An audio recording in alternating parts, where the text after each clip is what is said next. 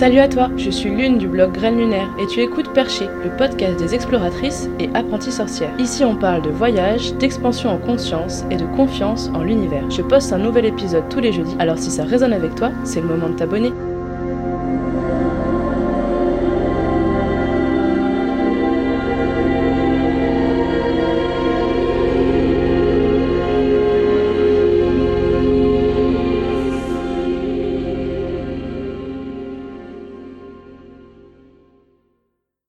Salut à toutes et à tous. Aujourd'hui, on continue à parler du livre euh, Les 5 blessures de Lise Bourbeau suite à mon dernier article. Euh, je vais vous donner un peu ma vision de ces blessures, celle de rejet et de l'abandon, parce que c'est celle que je connais le mieux celle que j'ai détectée chez moi en premier. Je voudrais commencer d'abord par vous parler d'un livre que je suis en train de lire en ce moment, un autre livre qui s'appelle Le concept du continuum à la recherche du bonheur perdu. Euh, c'est un livre écrit par Jean Lidloff. Euh, je sais pas si ça se prononce comme ça, mais je vous mettrai le lien juste en dessous. Elle est partie vivre avec des tribus amazoniennes, euh, les Yekwana plus précisément. En fait, elle a remarqué une différence euh, incroyable entre le comportement des enfants Yekwana et le comportement des enfants occidentaux. Ce qu'elle décrit dans ce livre, je pense qu'en en fait on est beaucoup à l'avoir vécu, donc je pense qu'on est beaucoup à voir euh, la blessure du rejet, tout simplement parce qu'au moment de l'accouchement, dans la nature, le bébé reste avec sa mère par exemple, dans les tribus Yekwana, quand la femme accouche, le premier truc qu'elle fait, c'est mettre son bébé sur elle et lui donner le sein. Si jamais euh, ce premier attachement-là est pas fait, comme dans la plupart euh, des maternités occidentales, en fait, le corps croit qu'il n'y a pas de bébé et du coup, il enclenche un processus de deuil c'est pour ça que beaucoup de femmes traversent ce qu'on appelle le baby blues, tout simplement parce que ce besoin n'a pas été respecté à ce moment-là. Et vous allez voir qu'elle parle du point de vue du bébé et c'est assez horrible. Dans les chambres des maternités occidentales, il y a peu de chances d'être consolé par une louve. Le nouveau-né, dont la peau réclame à tout prix le toucher originel de douceur, de chaleur et de chair vivante, est enveloppé dans un vêtement sec et sans vie. Peu importe ses pleurs, on le range dans une boîte, elle aussi sans vie. Les seuls sons qu'il perçoit sont les vagissements d'autres victimes souffrant de la même et indicible agonie. Ces sons ne représentent rien pour lui. Il pleure et pleure encore. Ses poumons nouvellement exposés à l'air sont épuisés par le désespoir de son cœur. Personne ne vient. Faisant confiance à la vie, comme il est inscrit dans sa nature, il fait la seule chose dont il est capable et continue à pleurer. Finalement, une éternité plus tard, il s'endort épuisé. Il se réveille au milieu d'un silence cruel, dans l'oubli, dans un endroit sans vie. Il crie. Des pieds à la tête, il brûle de désir, de volonté et d'impatience. Il suffoque et hurle jusqu'à ce que ses sanglots résonnent dans sa tête et la fasse vibrer. Il crie jusqu'à ressentir une douleur dans la poitrine et dans la gorge. Il ne peut plus supporter cette souffrance. Ses sanglots s'affaiblissent et cessent. Il écoute. Il ouvre et ferme les poings. Il roule la tête d'un côté puis de l'autre. Rien n'y fait. C'est insupportable. Il recommence à pleurer, mais cela en est trop pour sa gorge épuisée. Il s'arrête. Il raidit son petit corps torturé par le désir et en retire un léger soulagement. Il agite les mains et gigote. Il s'arrête. Capable de souffrir, mais incapable de penser, incapable d'espérer.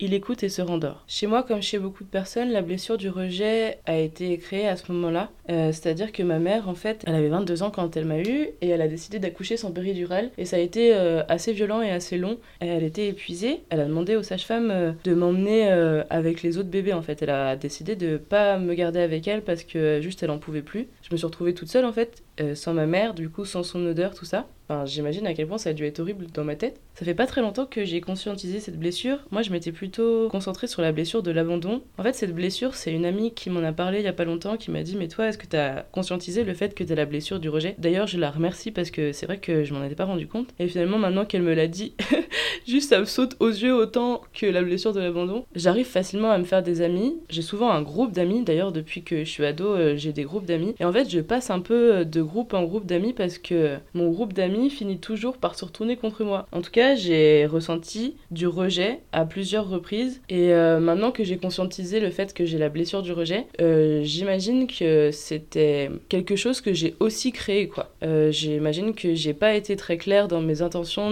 ni dans mes actions, que j'ai pris la fuite au lieu de me confronter à eux et de dire ce qui se passait vraiment et de chercher la discussion. Maintenant, avec leur recul, je me rends compte que c'est pas que de leur faute, mais aussi de la mienne. Et que du coup, ben, si je veux pas continuer à vivre euh, des rejets, euh, il faut que j'apprenne à, à soigner cette blessure-là. Et une des manières de le faire, je pense que c'est de le dire tout de suite quand tu rencontres une personne. en tout cas, c'est ce que j'ai fait il y a pas longtemps parce que là, j'ai commencé des études de naturopathie. Et dès le premier stage, en fait, il y a une fille qui m'a dit Ouais, tu connais les cinq blessures et tout. Je dis Bah ouais, carrément, c'est quoi tes blessures? Elle me dit Bah rejet, abandon. Puis je lui dis Bah moi aussi. Et en fait, j'ai l'impression que du coup, comme on s'est dit ça, on fera toutes les deux attention l'une à l'autre par rapport à ça et qu'on sera aussi franche l'une avec l'autre si jamais on voit que cette blessure-là s'éveille et que du coup euh, on remet notre masque euh, fuyant dépendant.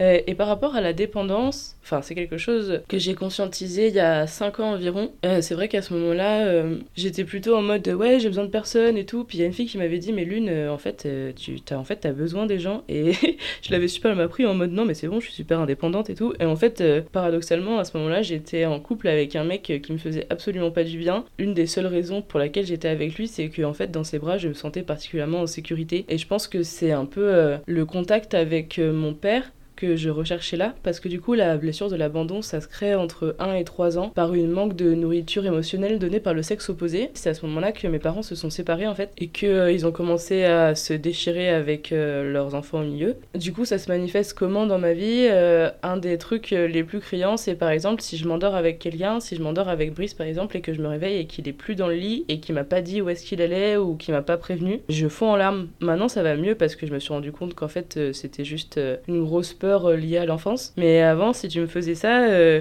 c'était vraiment, je me sentais vraiment trahie et abandonnée et je m'imaginais tout de suite le pire et en fait, c'était euh, même pas rationnel quoi. Tout de suite, c'était la panique et je pleurais et je mettais peut-être 10 minutes avant de sortir de ce délire-là et de me rendre compte qu'en fait, tout allait bien, que maintenant je suis une adulte et que la personne en fait, elle fait bien ce qu'elle veut, elle peut se lever alors qu'elle veut quoi, tout simplement. Que ce soit pour le masque du fuyant ou pour le masque du dépendant, les deux m'ont joué des tours. C'est vrai qu'en général, si quelque chose me va pas, j'ai tendance à prendre sur moi, pas forcément parler de des choses qui me dérangent et puis en fait finir par péter les plombs et juste euh, tout arrêter du jour au lendemain, euh, m'enfuir au lieu d'essayer d'en discuter. Euh, je préfère oublier un peu la réalité jusqu'à ce que j'explose, que ce soit insupportable et que je me casse. Du coup, les fuyants, pour éviter d'être rejetés, ben ils s'enfuient. Comme moi, avec mon groupe de potes, euh, au lieu d'essayer de parler avec eux, comme j'avais peur qu'ils me rejettent pour ce que je suis, bah juste je suis partie. Puis après, je, leur, ai, je leur en ai voulu euh, de m'avoir euh, rejeté. Mais je crois que la blessure de l'abandon, j'ai réussi un peu à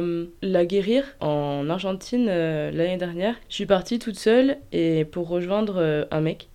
Encore une histoire de mec. Et ça s'est pas du tout bien passé. Euh, je pense que avant, euh, je serais restée avec lui par peur de me retrouver toute seule. Et finalement, euh, là, j'ai senti que en fait, la situation n'allait pas en s'améliorant et qu'il fallait que je fasse quelque chose. Donc, j'ai acheté un billet d'avion. Là, on pourrait dire que du coup, c'est le masque du fuyant qui ressort. Mais croyez-moi, j'ai essayé de discuter avec cette personne à maintes reprises et je voyais que ça n'avançait pas. J'ai pas attendu le jour J de mon retour pour me retrouver toute seule. En fait, la personne voulait absolument m'accompagner jusqu'au dernier jour, comme pour profiter de ces derniers moments ensemble parce qu'on savait pas quand on allait se revoir et tout. Et moi, en fait, je me suis dit, ok, euh, je suis pas sûre de pouvoir profiter avec cette personne, en fait. Euh, enfin, je ressens une certaine pression quand je suis avec lui et j'ai décidé euh, de continuer toute seule. Et du coup, je me suis retrouvée deux semaines toute seule en Argentine. Chose qui, pour moi, qui suis hypersensible, introvertie, avec la blessure, du rejet, de l'abandon, c'était pas forcément évident tout de suite. Avant de me retrouver toute seule, ça me faisait assez peur. Quand je me suis enfin retrouvée toute seule, je me suis littéralement effondrée, j'ai pleuré toutes les larmes de mon corps. D'ailleurs, c'était dans un, dans un terminal de bus et il y a des gens qui se sont même approchés de moi pour me demander si ça allait, pour essayer de me soutenir tellement j'étais effondrée. Et en fait, après, je suis allée à Cordoba, même si c'était quand même une super grosse déception. En fait, euh, je me suis sentie euh, forte et fière de moi. Euh, j'ai réussi à le conscientiser et à l'ancrer en moi. Et depuis ce moment-là, je me sens vachement plus libre. J'ai moins besoin de prouver que je suis indépendante et je me sens beaucoup moins souvent abandonnée. Je me réveille plus la nuit en sanglots si Brice n'est pas à côté de moi. Ce qui est quand même une sacrée avancée parce que c'est vraiment très agréable comme réveil.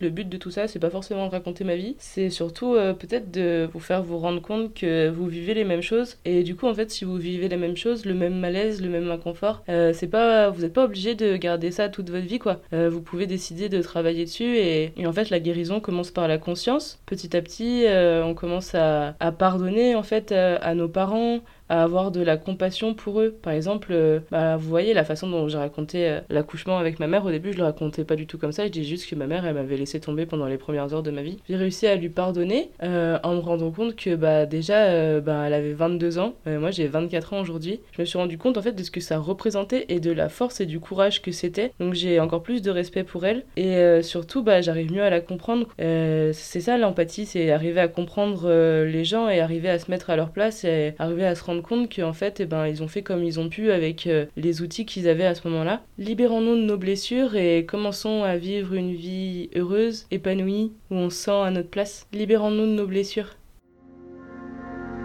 C'est la fin de cet épisode, mais la conversation continue sur la page Facebook Communauté Lunaire. Si tu as envie, tu peux aussi parler de ce podcast à tes amis. Prends-le comme un signe.